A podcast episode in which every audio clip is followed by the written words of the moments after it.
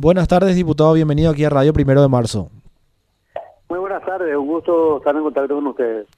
Diputado, habíamos conversado con usted ya en la madrugada del sábado. Usted también estaba atento y expectante a lo que pueda hacer el presidente de la República, dar a conocer para luego conversar con la bancada de Honor Colorado sobre lo que sería de, aquí, de ahí en adelante la, la postura de, de, este movimiento dentro de la Cámara Baja. Se habla de que ustedes se estarían reuniendo el día lunes, pero usted cómo está viendo eh, lo resuelto por Mario Abdo de buscar descomprimir esta crisis con la destitución de tres ministros.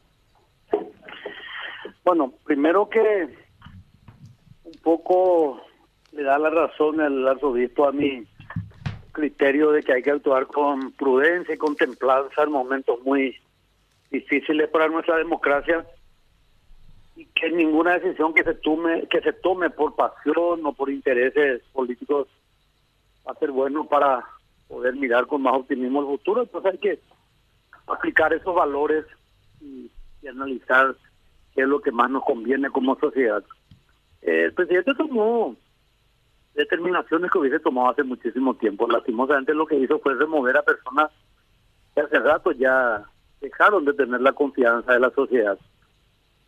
A partir de ahí vamos a esperar a ver qué es lo que decide. ¿verdad? Eh, hasta ahora simplemente removió a personas que hace rato hubiese removido y que tuvo que esperar que el clima o la temperatura social esté a punto de, de ebullición para hacer lo que hacer que hace rato. Nosotros estamos esperando con expectativa cuál va a ser el mensaje. Digo así mensaje entre comillas, ¿verdad? Cuando designe a los nuevos ministros, cuando realmente eh, se note en ese en esos nombramientos la intención de cambiar las cosas, porque el cambio de seis por media docena más no es lo que espera la ciudadanía. Así que vamos a estar expectantes, como dije, veremos eh, cuál es la eh, cambio de rumbo en ese timón de, un barco que está a punto de a la deriva y, y después nosotros también actuar en consecuencia. Diputado, y respecto a, a esto justamente que usted está mencionando, muchos de ellos siguen siendo cuestionados y siguen ahí. ¿Qué está haciendo el presidente? ¿Va a ir haciendo puchito, puchito los cambios de acuerdo a las presiones que haya? ¿Cuál es la, la visión que tiene hoy Honor Colorado de esto? De que ayer hablábamos también con su colega Raúl Latorre y nos decía el diputado que esto ya es insostenible, que, que esperan un cambio radical, un cambio real por parte de este gobierno. Y hoy vemos que al parecer solamente está no sé si, si, por así decirlo, buscando un poco más de tiempo para esperar que pasen las movilizaciones. ¿Qué está haciendo hoy? ¿Cuál es el mensaje que da hoy Mario Aldo Benítez con, con lo que hizo ayer con su mensaje grabado? Primero que no dijo nada. Eh, yo me arrepentí de haber dejado mi caminata de la tardecita por la costanera acá en Encarnación para venir a escucharlo. Para escucharnos más de que tenemos que seguir lavándonos las manos y usando el tapabocas no hace falta un mensaje presidencial, ¿verdad? Eh, y después, bueno, lo de los cambios, es que no son cambios, son simplemente el desplazamiento de personas absolutamente repudiadas por la sociedad. El cambio se va a dar cuando haya una actitud de cambio.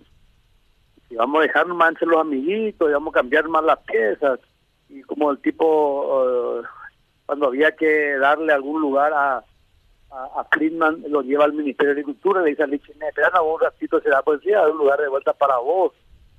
Entonces, moviéndose en esa claque nomás y sigue en esa línea, yo creo que no va a haber ningún cambio.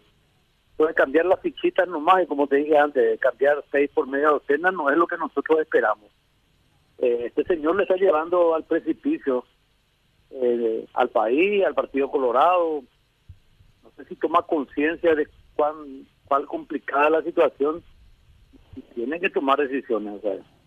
eh, esperemos los nombres, a partir de los nombres que dé mañana en esos lugares claves, y a partir de darle trascendencia también eh, a, al, al reclamo de la ciudadanía, veremos que si realmente tiene una intención de cambiar este este escenario o si va, como decimos siempre, patear más la pelota un poco más adelante para ver cómo después se desarrolla todo.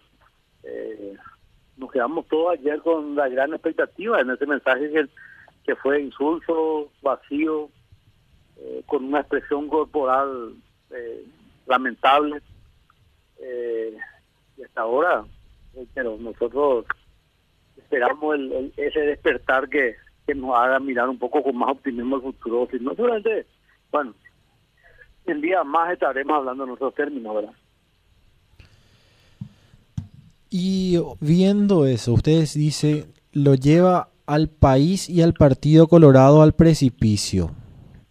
¿Qué va a pasar si esto continúa así? Si Mario Abdos sigue manejándose de esta forma, cada vez que se lo ve en crisis, busca acercarse, amistarse nuevamente con Honor Colorado y luego que pasa un poquito el tiempo, aparentemente se da la vuelta y comienzan nuevamente las rencillas. Hoy, si bien existen diferencias entre Honor Colorado y Colorado NTT, se los ve prácticamente juntos en las decisiones. Hoy ustedes están criticando, pero siguen sosteniendo un gobierno diputado.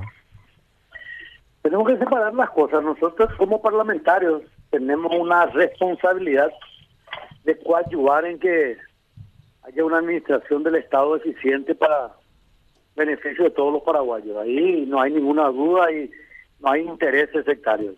Lo que tenemos con eh, entre Colorado y NTT y Honor Colorado es un acercamiento proselitista con fines electoralistas mirando las municipalidades, eh, las municipales, pero nosotros no mezclamos las cosas. Nosotros tenemos muy claro cuál es el cuál es la línea de división entre los partidarios y, lo nacional, ¿verdad? Entonces, eh, somos críticos porque hacemos una crítica que pretende construir, eh, a ver, queda mal que yo lo diga públicamente, pero ¿cómo me gustaría que el presidente alguna vez me llame y me diga que Walter Rina acá será? ¿Qué es lo que vos ves en la calle? ¿Qué escuchas? ¿Cuál es tu percepción? ¿Qué tengo que hacer? Porque los cortesanos de, del palacio, de los cortesanos que se benefician de sus visitas a Hamburgo y Zaroga y están cercanos al poder y están cada vez más ricos y manejan las licitaciones y manejan eh, la provisión al Estado.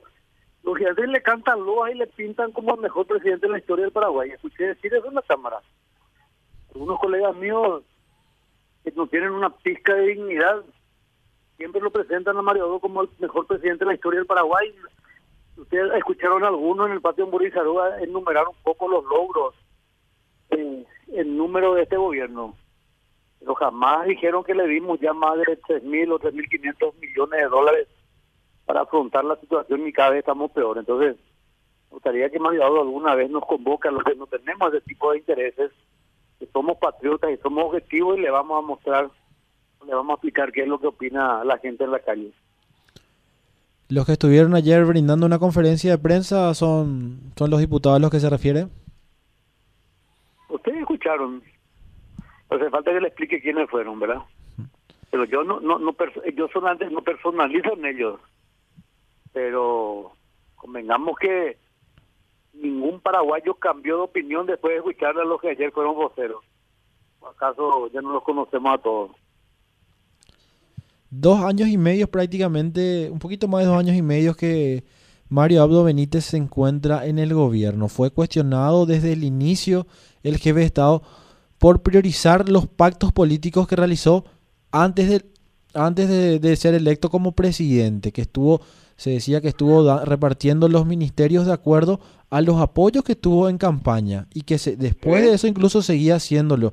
Eso se, se sigue manteniendo se va a seguir aceptando poniendo primeramente lo político por sobre lo idóneo, diputado? Eso habría que preguntarle al presidente.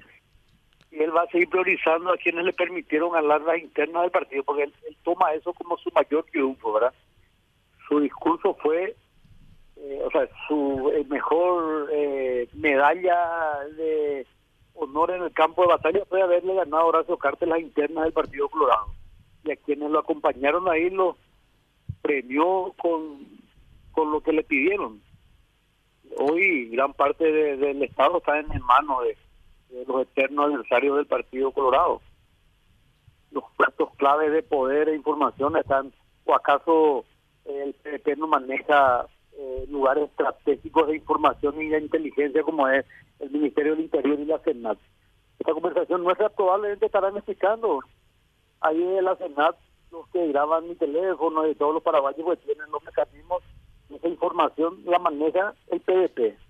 Falta más que le demos a la Secretaría Nacional de Inteligencia también para que ellos tengan el poder, porque la información es poder. Y esos organismos tan estratégicos para el poder está en manos de una familia y del núcleo de amigos de esa familia. Entonces, la idoneidad no se, no se analiza, se analiza la amistad. Y cada uno de esos actores tiene su parcelita adjudicada dentro de la quinta del Estado, hablando así en términos metafóricos. Hay presidentes de facto en cada departamento que son los diputados que lo acompañaron en la interna. Eso ustedes saben mejor que yo. Y el presidente no, a través de sus allegados, no busca establecer algún puente, algún camino con honor colorado, atendiendo la, situación que está viviendo y la crisis que se está dando desatando nuevamente, o va a esperar hasta las últimas consecuencias para hablar con el expresidente Horacio Cartes, líder del movimiento, o cómo, cómo está la situación y cómo está la relación entre Abdo y el líder de Honor Colorado. Yo eso no sería irresponsable si te respondo, pues una relación interpersonal entre ellos. Yo habría que preguntarle a alguno de los dos. Ahora, que nosotros como miembros de la bancada de Honor nunca tuvimos una reunión de trabajo con el presidente de la República, siendo la bancada más importante de la Cámara de Diputados, eh, eh, así te firmo con, con toda responsabilidad, nunca. Jamás en dos años y medio el presidente nos convocó para que podamos hablar eh, proyectos en común o de una agenda de trabajo para de colaborar con él. Siempre lo hicimos con las instrucciones de nuestro líder de que acompañemos siempre todo lo que venga del Ejecutivo y por decisión también de la bancada, pero el presidente jamás se acercó a nosotros. ¿Y al vicepresidente Hugo Velázquez cómo lo ven? ¿Lo ven como una figura apartada ya del gobierno o como alguien que está con un perfil bajo, eh, expectante y siguiendo las indicaciones del presidente? No, ningún perfil bajo. Hugo Velázquez está en plena campaña ya para su postulación a la presidencia del 2023. Por lo menos lo que yo veo en las fotos en las redes sociales, ¿verdad? Permanentemente reuniones con referentes en todo el país. Entonces, ningún perfil bajo. Está en plena campaña y no sé, yo con Hugo no hablo hace mucho, de que lo considero un amigo, pero no tengo contacto con él. Ya. ¿Cree que se va a querer desligar o desprender de, de la figura de Abdo o lo va a seguir sosteniendo? Hugo es demasiado inteligente. Sabe que cualquiera que tenga pretensiones y que esté pegado a Mario Abdo no tiene chance para el 2023. Diputado, muchísimas gracias por su tiempo. Que sigan disfrutando el domingo. Igualmente, diputado, así lo teníamos.